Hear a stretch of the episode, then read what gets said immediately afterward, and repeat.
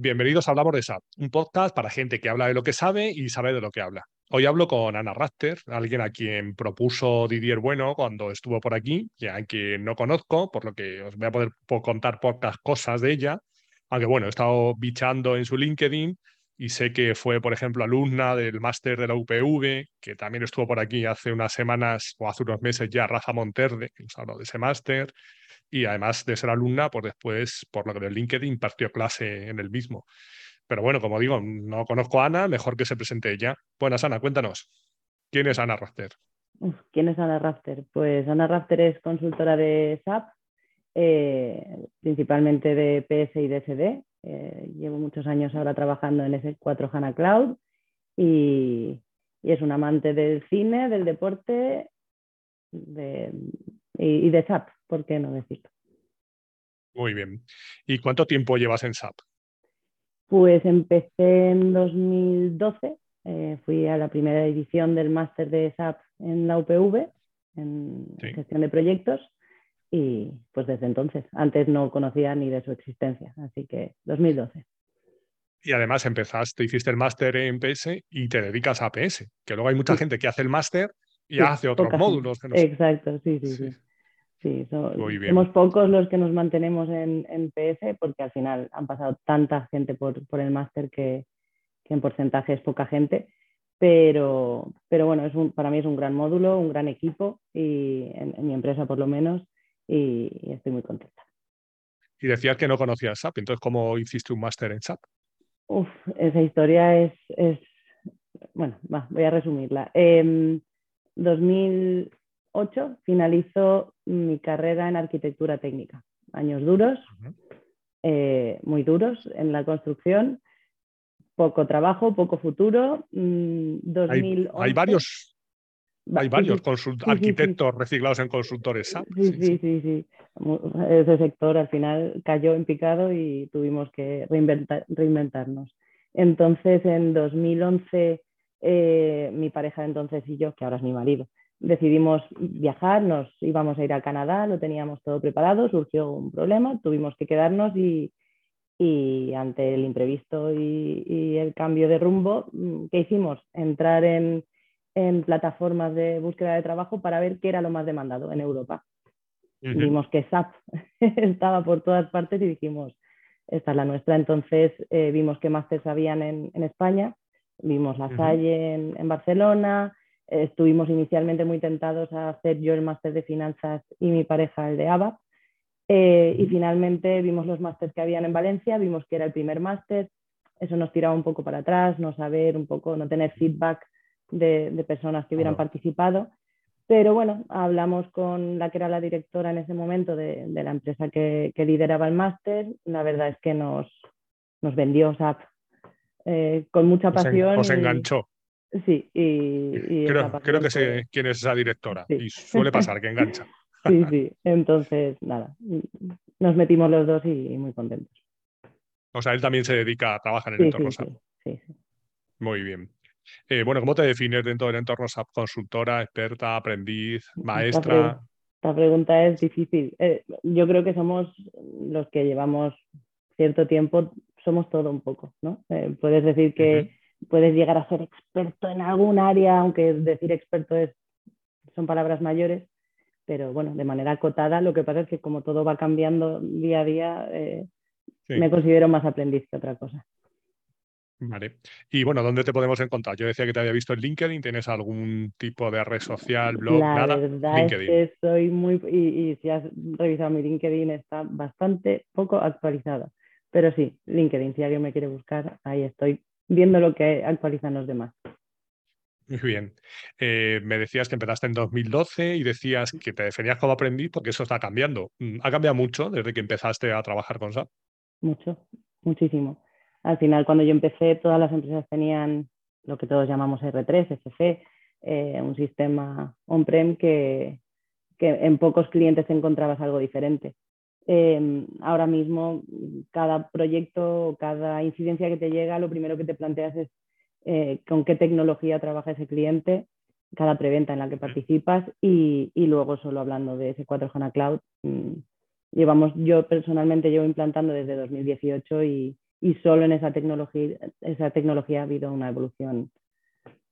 Porque eso en 2012 no existía, no existía. Pues. claro. ahora, ahora parece que solo existe eso, porque SAP quiere que todo el mundo vaya a cloud, tienen de cloud, pues eso, está el privado, el público, que primero que exige, que se haga RISE y tal. Entonces, bueno, ahora hablaremos un poco de qué es eso y cómo ha ido evolucionando, porque yo creo que también ha ido evolucionando.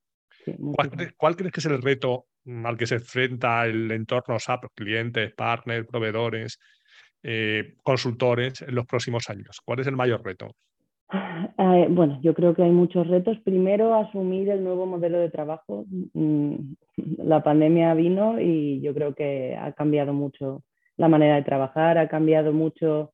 Eh, en Valencia yo creo que estábamos en una zona segura, eh, poca movilidad, poco cambio, pero ahora mismo hay tanta oferta y podemos trabajar para el mercado europeo sin ningún problema. Entonces, yo creo que ese es un primer reto desde las consultorías afianzar los equipos, el, encontrar a las personas que, conozcan la tecnología o que conozcan los sectores para realmente afrontar los proyectos como corresponde y, eh, y por parte de todo, todos los equipos, al final, tanto cliente como partner como SAP, es primero afrontar lo que está planteado por parte de SAP, que es dejar de dar soporte a, los clientes SC. Entonces, solo con plantear la migración eh, en los próximos años a, un sistema on-prem o, mm, o, los clientes que decidan abandonar eh, ese concepto y migrar a, la nube, pues, pues todos esos proyectos. Hay, trabajo para parece todos. Que, parece que hay trabajo por delante. No sé si el sector de la construcción, arquitectura se ha, ha, recuperado un poco, pero desde luego en SAP no te va a faltar trabajo. Pues, yo creo que no nos vamos a aburrir. Yo creo que no. Y en general, por lo que ves, los clientes o las consultoras, así en general, porque tú estás en una consultora, pero tendrás contacto con otras, ¿tú crees que la gente está preparada? Porque, por ejemplo, tú cuando te formaste, tú te formaste en SC, pero ya estás haciendo cosas de S4 y S4 HANA Club. ¿Tú crees que la gente tiene un conocimiento básico de todo eso?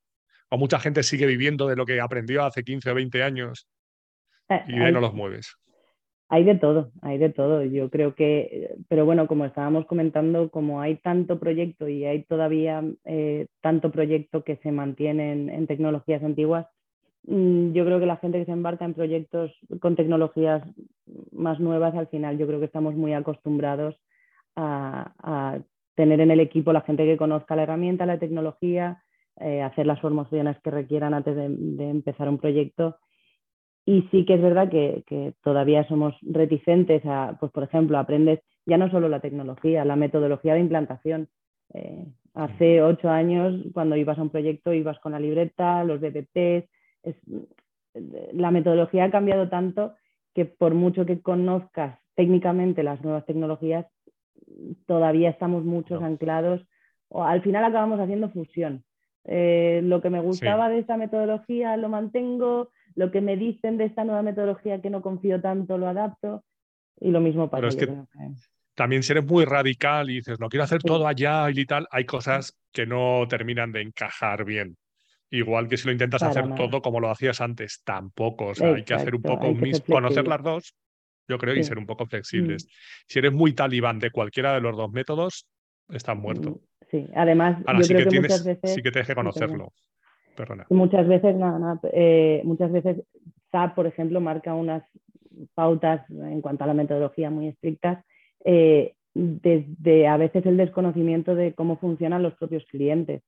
Es decir, en una metodología Activate, donde el cliente tiene una gran participación en el proyecto, esa no es la realidad. Luego los clientes eh, no, tienen, no, no, no, tienen la dedicación necesaria ni el conocimiento. No delegan, lo delegan. Lo delegan, en ti. Lo delegan en tú le vas con las, claro, le vas con los procedimientos guiados y te tienes que decidir esto. Y es que no tienen capacidad para decir tiempo y a veces capacidad o conocimiento. Claro, y muchas veces también, eh, perdón, depende también muchas veces si tú hablas con un cliente que ya trabaja en, con SAP o que ha trabajado con SAP en algún, eh, tú hablas con el mismo lenguaje, con el mismo idioma y, con un cliente que conoce las limitaciones del sistema. Pero al, al, final, si tú vas a un cliente enseñándole un scope item eh, de un proceso de mm, venta contacto. Venga, mm, te creo un pedido, eh, asigno este, este material y, ya está. El, cliente no va a saber detectar qué, requerimientos hay añadidos sobre ese proceso. Le, vas a tener tú que, adaptar ese scope item un poco a su sector, a su procedimiento. Es decir, yo soy muy partidaria de primero, aunque no vamos a ir con la libreta en blanco, sí, cuéntame un poco cuál es tu proceso actual para que yo te pueda guiar en esta presentación y, hacerte las preguntas claras y concisas para que tú identifiques dónde se queda corto el, sistema o dónde... Claro. Y también lo que creo que está bien ahora, a diferencia de los proyectos que hacíamos antes, que enseguida con las best practice o con una cuenta trial le puedes enseñar el proceso en SAP al cliente porque son las dos cosas, que te hable él de lo que tiene y también te enseño yo cómo es el producto desde el minuto uno. No es como antes, que hacía la toma de requerimientos, hacía el BBP o documento de 300 hojas que no se leía a nadie, te me ponía a construir, pasaban ocho meses, le enseñaba la primera pantalla y decía, pero esto no es lo que quiero. Sí, sí. y no solo la pantalla de SAP, te enseño el desarrollo que me había tomado nota y a decir a la persona que me lo había pedido, ha desaparecido de la empresa y, ponte a analizar por qué pidió esto, si nadie está haciendo Claro, claro. A veces no está ni el que te lo pidió originalmente ni el que lo desarrolló. Y están ahí otras dos personas eh, defendiendo algo que no saben ni que tienen que defender. ¿Cuántas veces nos hemos encontrado en eso? Sí. Hablabas del tema de, formación, de que bueno, tenés que ir formando en todo eso nuevo y que bueno, empezaste también como alumna en el máster de la UPV, que luego has dado clase allí alguna vez. ¿Cómo ves el tema de la formación? ¿De quién depende la formación? ¿Quién es el responsable? ¿El consultor, la empresa, los dos? ¿Quién se tiene que preocupar de estar formado? A ver, eh, aquí hay dos temas. Eh, la formación propia dentro de la empresa, no la formación que yo daba en el máster de SAP.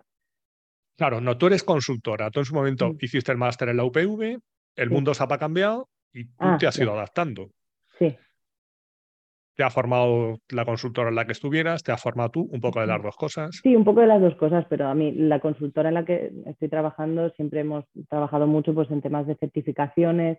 Al final yo he estado muy metida en todo lo que, en, la evolución de SAP en estos últimos años, que he tenido la suerte y la desgracia. Desgracia, al final tú acabas la carrera y no quieres estudiar más y al final pasan los años y acabas teniendo seis certificaciones que además caducan, que cada tres meses tienes que recertificarte. Entonces, por una parte eso es, pesado, pero, mm, pero bueno, no me puedo quejar. Al final no paro de aprender y tengo, tengo acceso constante a, a, las herramientas, es decir, al Learning Hub. Al Learning Hub. Exacto, y pero claro, y una cosa es tener acceso al Learning Hub y otra cosa luego es mirarlo, porque dices, y aparte luego hay gente que tiene acceso al Learning Hub, te lo dan y dicen, bueno, pues ya puedes mirar lo que quieras, tienes ahí 4.000 manuales, ya bueno, de los 4.000 me interesan tres, pero tengo que tener tiempo para mirarlos. Ahora es verdad que ahí en el tema de las certificaciones cloud, por ejemplo, las de Success Factor son iguales, mm. con el tema de los exámenes Delta, te obligan a por lo menos leerte las novedades que hay porque si no, el que se certifica de la solución tradicional, me saqué la DPS en su momento y luego no te caduca, te certificaste hace siete años, ha cambiado todo, y entonces, pues muchas veces, evidentemente, te vale lo que aprendiste, pero te tienes que reciclar. Mm, sí, eso está muy y con Las cloud, Con las cloud estás obligado. Estás obligado también a pagar una licencia de Learning Hub. También. Exacto. pero desde luego, eh, te compensa pagar la licencia de Learning mm. Hub, ir enterándote de las novedades y no tener que volver a hacer el examen con las 80 preguntas, creo. ¿eh? Hay gente que se despista, pierde la certificación y otra vez las 80 preguntas, otra vez a pagar el examen de certificación. Pero realmente es verdad que, esos deltas son interesantes y que al final te lo puedes tomar como, como quieras. Puedes hacerlo rápido, pasar página y... Pero es verdad que si, que si le prestas atención y, y lo haces como corresponde, oye, sí que vas detectando novedades y dices, ah, esto que había visto en la última ha cambiado. Claro. Lo utilizas para tus clientes, sí que está bien, está bien estructurado. Y luego por lo menos, por lo menos en los de Success Factor hay unos de mayor calado y otros de menor mm. calado, los cambios. A veces es que cambia un campo en una pantalla y dices, bueno, eso me da poco igual. Pero hay veces que sí que incorpora nuevas funcionalidades importantes, porque si no haces eso también, te quedas con la funcionalidad que tenía el producto hace tres años y todos estos productos cloud pues, lo bueno que tienen es que el ciclo de actualización es más rápido. Entonces, si nos centramos en lo que es eh, ese 4 HANA Cloud, ¿qué ventajas ves a ese 4 HANA Cloud frente al on-prem? Ventajas. Eh, bueno, al final hay muchas ventajas, hay inconvenientes obviamente, pero eh, obviamente al tratarse de un proceso que está más estandarizado, eh, guía más al cliente a las buenas prácticas, tiene menos flexibilidad respecto a un sistema on-prem, em, pues ofrece implantaciones más acotadas en el tiempo, con soluciones más estandarizadas, principalmente con upgrades obligatorios. Eso es muy importante porque al final todos conocemos mm, los enhancement packages de, pues nada, pasaban años, años, años, hasta que de repente había algo que obligaba al cliente a que tuviera que hacer un cambio de versión y planifica un proyecto. Mm, Necesitabas una funcionalidad que venía en el EHP6 y decías, venga, vamos a instalarlo todos. En el, entonces, eh, eh, eso al final te lo quitas en medio, es decir, con ese 4 HANA Cloud te obliga, que por una parte te penaliza, porque ya ahora comentaré temas de penalización por el tema de los upgrades, pero realmente tú tienes un sistema totalmente actualizado con todas las novedades, todas las mejoras eh, constantemente. Eso que requiere que tengas un sistema estandarizado que permita que esos upgrades mm, no afecten al procedimiento que tienes en, el día a día.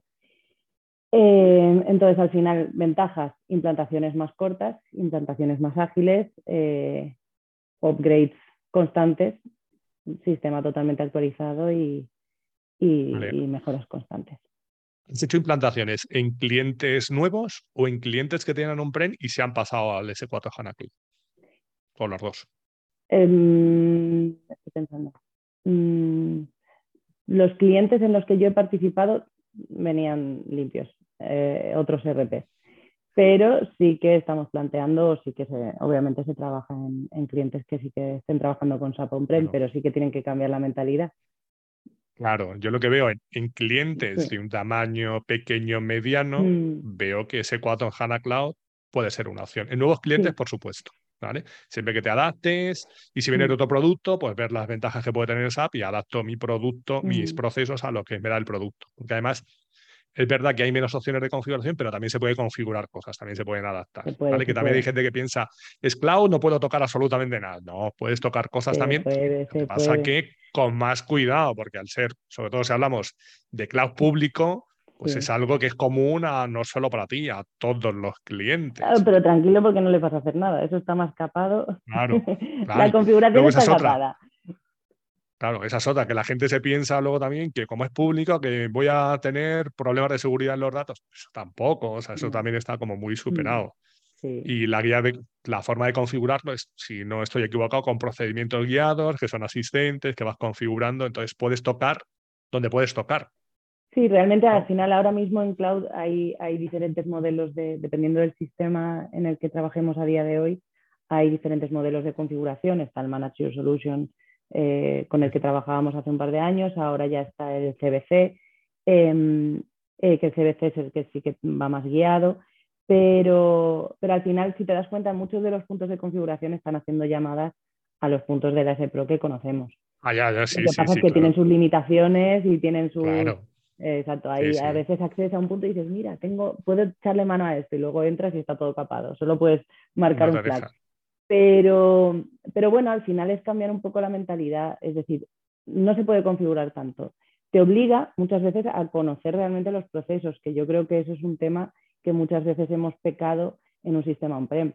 Mm, esto me lo pide el cliente, yo no sé si se puede hacer o no, desarrollo. Pues un Z, un Z. Eh, sí, un Z, una tablita Z para eso. Entonces, eh, no está mal, te obliga, te obliga a conocer los procesos, te obliga, tienes que tener muy claras las limitaciones que tiene, tanto en configuración como en lógica desarrollada, eh, porque la lógica desarrollada también lo mismo. Ves que tienes lógica y que puedes meter mano en la grabación de, la, transferencia de datos de un documento de ventas a una factura y dices, bueno, pues aquí, pero no, todo está muy acotado, tienes que conocer hasta dónde puedes llegar. Pero luego puedes hacer, es decir, no tenemos tampoco que pensar que por ser cloud eh, no podemos ser a un cliente grande. Quizás si es un cliente grande, lo que tenemos que pensar es que cloud no va a ser el único sistema con el que van a trabajar. Y entonces, claro. Mm, en un mapa de sistemas con muchas integraciones. Por ejemplo, hemos, yo he implantado en un cliente de automoción. Entonces, implantas ese 4 HANA Cloud en un cliente de automoción ya estamos hablando de palabras mayores. Sí, pero probablemente, por ejemplo, en clientes que ya tengan el ECC y que lleven 15, 20 años trabajando con SAP, mm. una de las primeras cosas que debería hacer es estandarizar mis procesos. Y probablemente en esos clientes que llevan 15, 20 años trabajando con SAP, algún Z, algún Z creo que tienen que tener.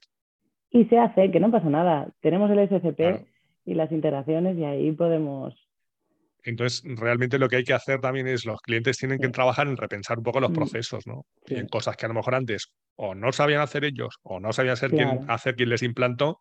O no podía la herramienta, o la tecnología. O que no se podía, o que no se podía hacer, claro. Lo que es absurdo es pensar que tus procesos son van a ser los mismos que hace 15 o 20 años. La tecnología, el producto, tus conocimientos, todo no tiene nada que ver. Mm. Entonces, te toca revisarlos, porque esas mm. migraciones que la gente está planteándose para ir a C4, ya sea cloud o on-premise, de no, lo que tengo aquí que funcione exactamente igual, eso, eso es un desastre. Lo que pasa que a la gente le da miedo le da miedo y, sabe la dedicación que supone. Al final es lo que hablábamos antes, la, la, metodología Activate en España, pues muchas veces nos penaliza la falta de dedicación que pueden aportar los, los key users a los, a los proyectos de implantación. Y tú has comentado que delegan en ti las tareas, pero el problema es que muchas veces no tienen en quién delegar internamente. Entonces, en quién delegar sus tareas del día a día, porque a la persona que queremos es al que conoce sus procesos, entonces, al final delegan en otras personas el tema de la implantación. Entonces, es, complicado.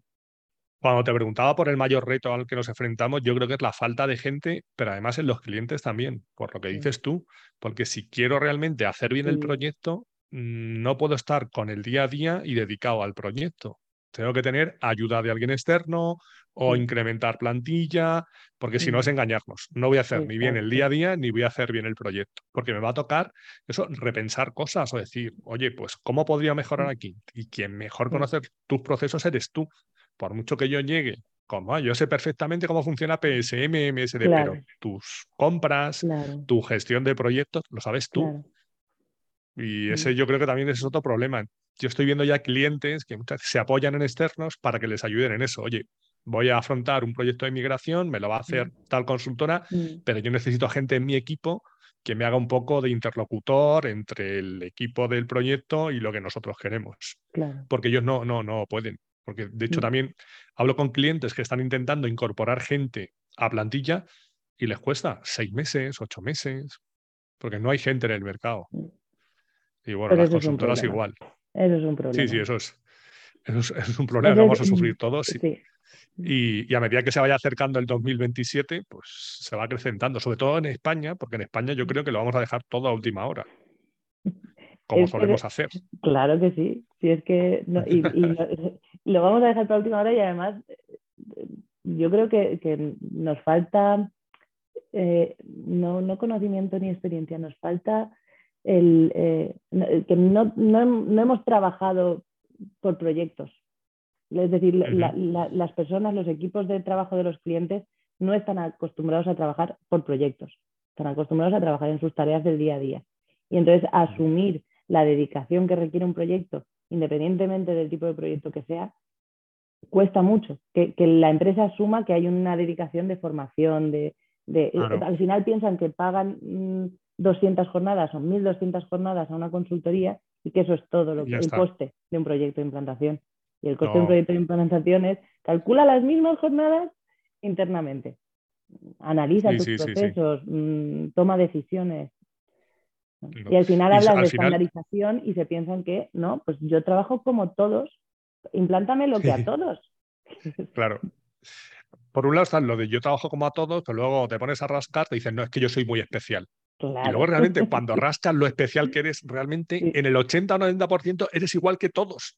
Pero tú quieres decir que eres muy especial. Entonces realmente habría mucha gente que podría estandarizar, pero luego te dicen, no, no, pero en esto. Y yo realmente no puedes renunciar a eso y puedes renunciar. También está también la labor de la consultora que tiene que ser capaz de hacerle ver al cliente que pues renunciar a ese 5% o 10% le va a suponer un ahorro en costes bestial y no va a complicar todo el resto del proyecto. pero ahí entran en juego cuando todo, cuando son empresas muy grandes, todos los equipos entran en juego porque no tienes un único interlocutor y cada uno mira por lo suyo. Entonces, por eso yo, en los clientes más grandes que vienen de, de, implantaciones de SAP de hace 15 o 20 años, ahí es donde veo más complicado que encaje el modelo cloud. Lo veo complicado, pero por eso, por toda esa gestión y por mm. toda esa personalización y por toda esa revisión de procesos y porque muchos de ellos recuerdan lo que sufrieron en la implantación de hace 15 o 20 años.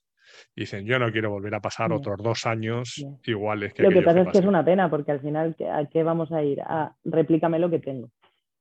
Claro, claro. Entonces yo a todos, yo doy formación con SAP y a veces vienen clientes que se están planteando eso. Y entonces yo les enseño cuatro funcionalidades chorras que hay en ese cuatro, de otra forma de hacer diferentes las cosas.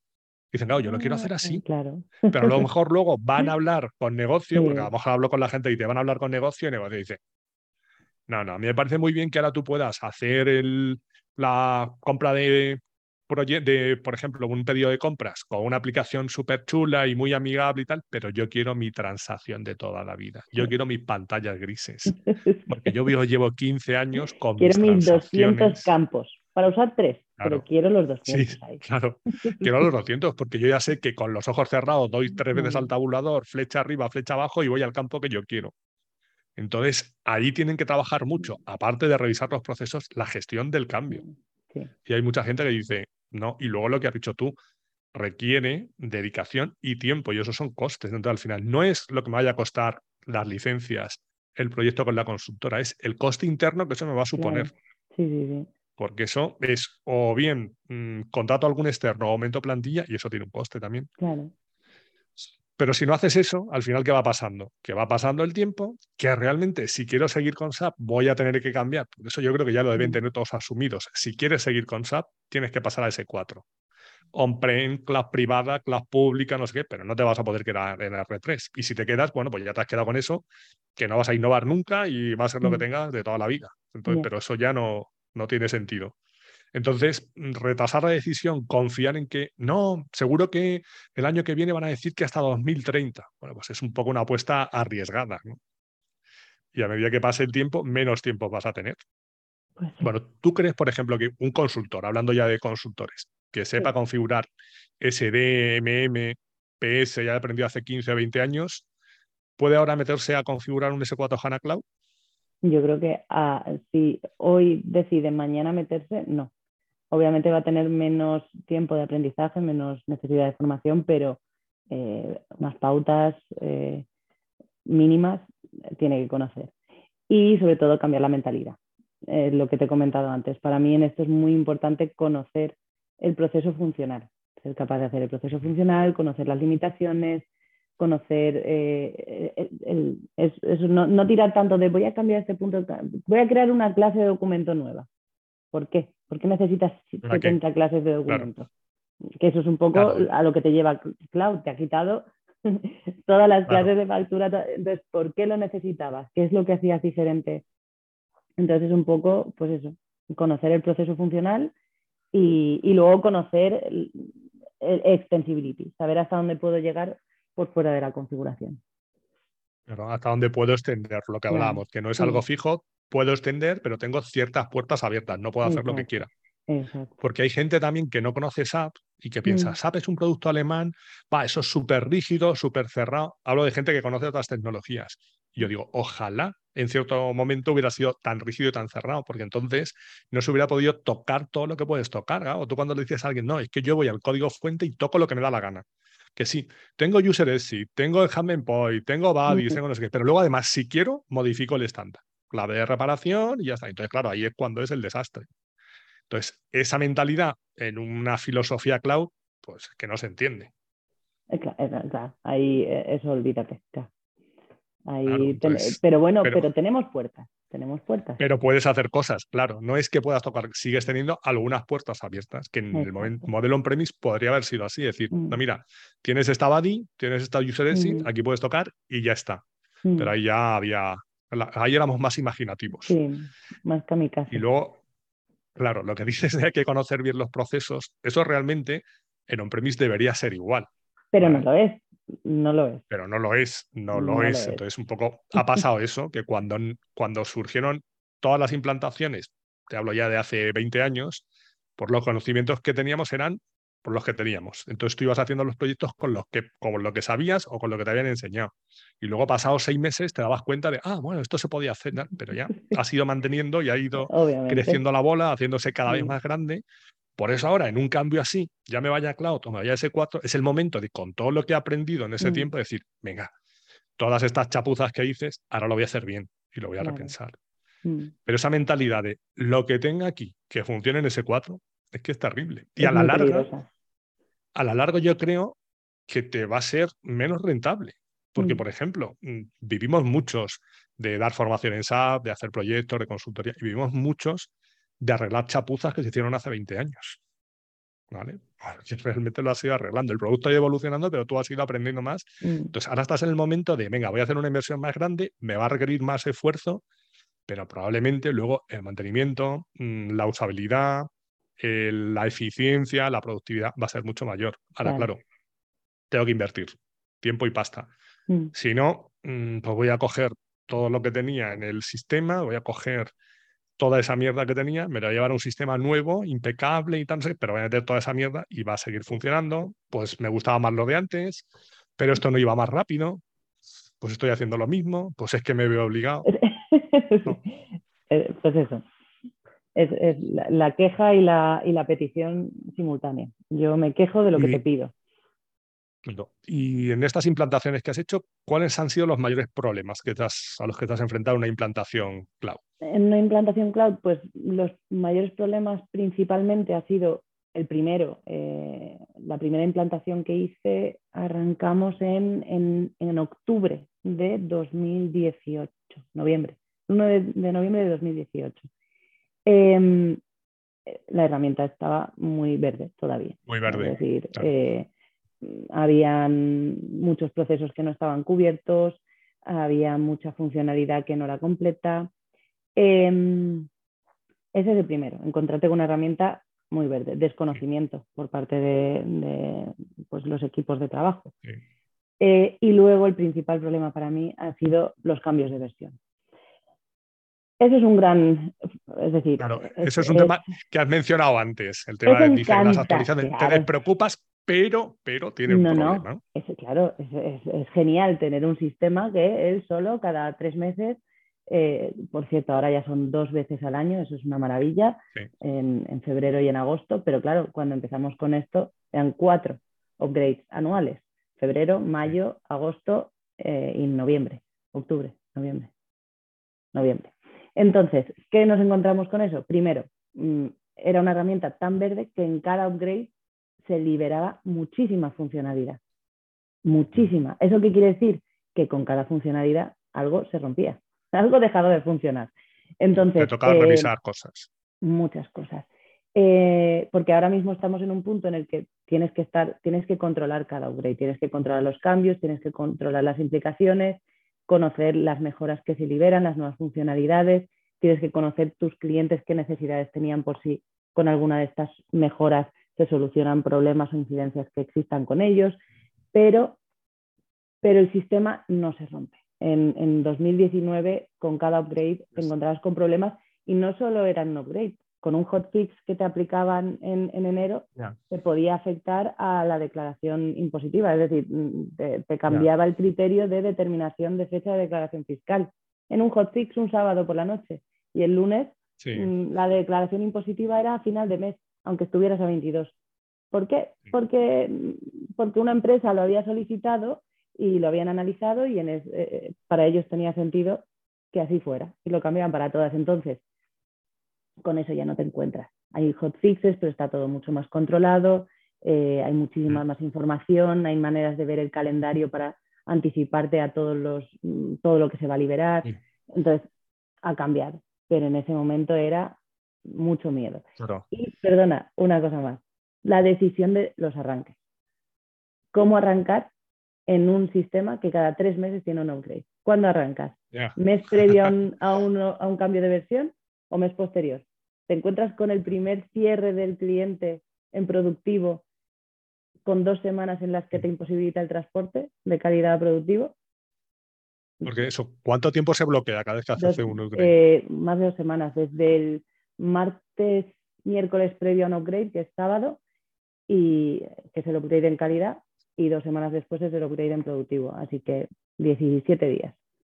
¿Y lo sabes con antelación? ¿Te dicen a principio de año? Sí, tú tienes un calendario de, de todas las fechas. Por ejemplo, estaba mirando antes en agosto, es el 5-6, la noche de sábado 5 de agosto será el upgrade en calidad. El RFC, que es la liberación de toda la información, es cuatro días antes.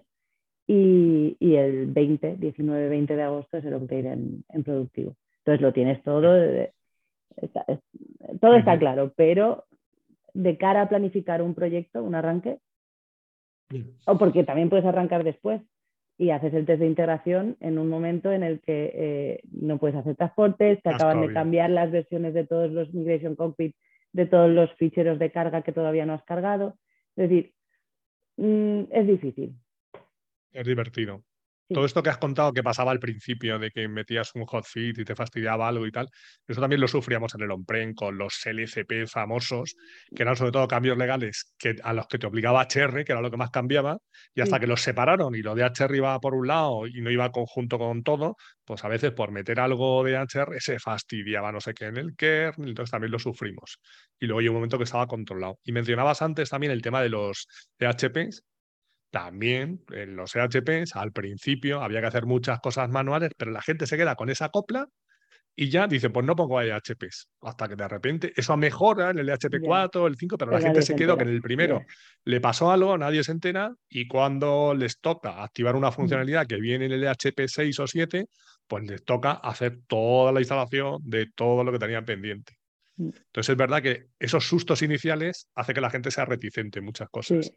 Hay gente que a lo mejor oyó eso en 2018 de S4 HANA Cloud y ya se queda con la copia y dice, no, no, S4 HANA Cloud no, que no está estable, que mm. tal, que no sé cuánto. Pero eso realmente los, los productos evolucionan. Claro. es que si comparas el cloud de ahora con el cloud de 2018, es una herramienta diferente. Es decir, mm. y, si, y si vieras los upgrades que gestionamos a día de hoy, porque hacemos seguimiento de cara a dar soporte a los clientes, el resultado de las incidencias o de, es que es, otro mundo, es otro mundo. Voy a preguntar, además, ¿tienes herramientas para hacer seguimiento de esos upgrades, etcétera? Sí, sí, sí, tenemos, tenemos herramientas, hay herramientas como Test Your Processes que, que está liberada con, por SAP, el único, no problema, pero sí limitación que veríamos de, esa propia herramienta es que ella misma evoluciona con cada upgrade. Entonces, testear un sistema con una herramienta que está evolucionando es, eh, todavía no es lo más fiable, pero bueno, tenemos esa herramienta el Rust, que, es, eh, que te permite ver pues, de una manera visual, con gráficos, qué es lo que ha cambiado, cómo afecta al cliente y luego al final hacemos mucho seguimiento manual. Sí que conocemos en cada cliente qué desarrollos hay o qué funcionalidad se está utilizando y sí que hacemos revisiones constantes para, para asegurar que en productivo no se van a encontrar con, con ninguna incidencia. Y lo último, cuando hablamos de S4 HANA Cloud, ¿qué diferencia entre S4 HANA Cloud Public y privado. ¿Qué diferencias hay? Eh, pues principalmente lo que tú comentabas, al final, si te vas a un public, estás compartiendo servidor con, con, con otros, eh, con otros clientes. y al final, pues eso, tienes muchas más limitaciones que en un, que en un private. Aunque realmente, mm, bueno, sí, principalmente sería, sería eso. El, privado no deja de ser un hosting. exacto. ¿No? Sí, sí. un hosting y ya está. Que hay mm. gente que dice, no, también SAP ahora empieza a hablar de eso, de privado, también hablaban antes de on-premise, ahora hablan de any-premise, entonces hay un poco de ah, confusión con los términos. Sí, sí, yo creo que tienen un departamento de, nomenclaturas, porque además cada cuatro meses van cambiando. Cambiar de nombres, sí, sí, eso, eso es un clásico también. Eso, de cambiar de nombres es un clásico. Y luego también en ese 4 HANA Cloud antes había varias ediciones, ¿no? La de servicios profesionales, la Enterprise, creo. Sí. había como tres o cuatro y eso ahora se ha reducido también. Sí, pero bueno, al final mm, no, no, deja de ser la misma solución con diferentes. Sí, era misma, pero con funcionalidad limitada. exacto. Sí. Vale. Sí, sí, eso más o menos está claro, pero claro, dependiendo del artículo que busquen, pues si leen algo en el 2017, no, eh, pues yo quiero. No, es que eso ya no existe, porque lo que hablamos. Aparte de que cambien mucho de nombre, hay Por Mm. ejemplo, pues esta edición ya no existe y ahora eso, esto o lo otro. Mm. Y hay gente que piensa que público-privado es una edición y yo, no, no, que Mm. son como dos modelos distintos. En fin, que en eso también hay que estar actualizado y realmente seguir el ritmo Sí. de los cambios de nombre y tal es complicado, ¿eh? Eh, al final... sí. A veces yo al final eh, eh, omito el apellido y me quedo con el global y, y, sin entrar en mucho detalle, porque al final no sabes si vas a decir el que no corresponde o si... Pero sí. Y ya si hablamos de como licenciamientos y demás, pues ya te vuelves loco. Lo bueno del tema cloud es que, bueno, es pago por uso. Al final, tantos Sí, usuarios. Pues pago por uso sí. y ya está. Suscripciones, hay los cambios. items que sí que son de pago adicional y bueno. Ah, sí. Ah, luego hay Sí. pagos adicionales, Sí, igual que tienes en los premis motores de nómina o de tal. Aquí sí. igual. De hecho, en, en las best practices de SAP directamente puedes ver cualquier scope item te identifica si es de, de licencia adicional. Y luego hay licencias que son por, por ejemplo, por volumen, por volumen de documentos generados o por usuarios de acceso al sistema o por cantidad de recursos que estén dados de alta en el sistema. Es decir, hay conceptos, los FUEs, eh, están- Ujú. hay muchos Sí. conceptos para definir las suscripciones en, en S4 HANA Cloud. Eso ya que se peguen los que tengan que meter las Eh, Exacto, sí, que por. Dios. Los otros que funcione el sistema y punto. Sí. Bueno, pues a mí me has aclarado muchas cosas. Estoy seguro que hay mucha gente que le interesa y que verá la opción de S4 HANA Cloud como una opción más a considerar. Incluso eso, o sea, en clientes muy grandes y que tienen instalaciones también, pero yo hoy lo veo, ya te digo, más difícil, pero bueno, es planteable. Siempre el cliente está dispuesto a decir, voy a revisar todos mis procesos, voy a tal, pues adelante, voy a Pero yo creo que sí, que habrán clientes. Al final es un, un cambio de mentalidad que tienen que tener claro que da igual que se vayan a un on-prem, a un cloud o a otro RP, al final tienen que aprovechar el cambio para, para analizar sus procesos. Es lo que tú has dicho, si llevan 20 Sí, sí, años sí, y se definieron hace 20 años y se han estado haciendo parches, Claro. eh, párate, aprovecha el cambio y la inversión que vas a hacer, que va a ser grande, para analizar los procesos. ¿no? Es- Claro, de, de verdad que aparte de que eso que le supone trabajar, también lo que tiene miedo es a Mm. esa gestión del cambio de al que lleva Mm. 20 años trabajando con la pantallita gris con los 200 campos, sí. es que no le voy a convencer para que trabaje con la nueva. Mm. Bueno, pues eso es una labor interna también, Claro. que claro, muchas veces también les desgasta eso y dices, no, no, no, pues Mm. prefiero que sigan funcionando igual y me voy a S4 y entro por Sagni y que sigan viendo su pantallita de siempre. Pero es una pena En porque dices al final lo que aporta esto al propio usuario, porque yo creo que muchas veces Claro. está la mentalidad del miedo a que venga alguien, analice mis procesos, simplifique o estandarice los procesos que yo conozco y que llevo haciendo 20 años y dices, no, es que no es que vaya a estandarizar y te lo vaya a quitar, es que tú vas a participar durante un año en una formación y te vas a especializar en un proceso que te va a servir para esta empresa o para cualquiera. Es decir, Y vas a poder hacerlo lo que hacías mm, Claro. de manera más eficiente. Claro. Si sé enseñarte bien la herramienta y tú no te Claro. al cambio, vas a poder hacer muchas más cosas en menos tiempo y mejor. Exacto. Es Y, vas a ganar en conocimiento, en un conocimiento que no te sirva para Sí. aquí, para ahora. Pero bueno, es complicado. En fin. Bueno, como al final ChatGPT nos va a dejar sin trabajo a todos, no pasa nada. Ah, ya. Lo, lo- lo van a hacer todos los bots. Sí, sí, sí. Bueno, pues no te, no te quito más tiempo. Para terminar, ¿un consejo que le darías a alguien que quiera empezar hoy con SAP? Eh, le daría pues, un consejo mm, que primara el aprendizaje sobre otros factores. Muy bien. ¿Y uno que te hubieras dado a ti misma cuando empezaste con todo esto? Empieza antes. Empieza antes. Sí, eso lo has mencionado alguien. Déjate de arquitectura. Eh, sí, sí, empieza antes. Y cinco cosas más personales. Un libro o un autor que nos recomiendes. Eh, libro, últimamente leo poco, leo poco, aunque me gusta, leo poco, pero un libro que me marcó, pues Flores para Algernon, de Daniel Kelly. Vale. Les poco porque creo que estás ocupada, ¿no? Sí. Una, una película o una serie. Eh, soy muy cinéfila, pero no del buen cine, del cine en general, serie Breaking Bad y cine, tengo que decir, o Terminator 2 o Alien, el octavo Vale. pasajero. Una canción o un grupo que te guste. Eh, Queen, toda su música, de Freddie Mercury. O una ciudad o un país. Em, Dublín, Irlanda, Dublín. Y una comida o una bebida. jamón serrano y Jamón serrano. Y está bien. Y, bueno, pues nada, ya nos ha dicho que te podemos encontrar en LinkedIn y Sí. pues te toca. Igual que te ha nominado Didier, si quieres nominar a alguien Sí, o que hable de algún tema especial, Es tu turno, sí, sí, sí. Te quieres vengar, ¿no? Tengo nominación. Eh, pues, pues, nada. Eh, Jesús Cervera. Jesús, Cervera. No sé si has oído hablar de él, pero... He oído hablar de él, él ha oído hablar de mí, porque a través de amigos comunes alguna vez hemos quedado a comer, pues va a venir Jesús y tal, no sé, pero al final no, no, no me ha conocido. Pues gran persona, gran profesional y ya verás cómo te hable de lo que te hable, va a ser muy interesante. ¿Y qué quieres que le pregunte? Dime, déjame una pregunta para él. Mm, una pregunta sobre. sobre... ¿Qué, quieres que le haga él? Puede ser de SAP o no SAP. Aprovecha. Es que le veo demasiado. Mm, eh, no, no. Siéntete libre. De lo que le preguntes te va a contestar y lo va a convertir en algo interesante, aunque no lo sea. Así que. Muy bien pues me quedo con Jesús Cervera, que es un hombre para todo, le puedo preguntar de lo que sea. Exacto, sí, sí, a, ver, sí. es que, bueno, hablarás con él, revisarás su LinkedIn, ya verás, eh, si le preguntas, él te, puede guiar un poco en...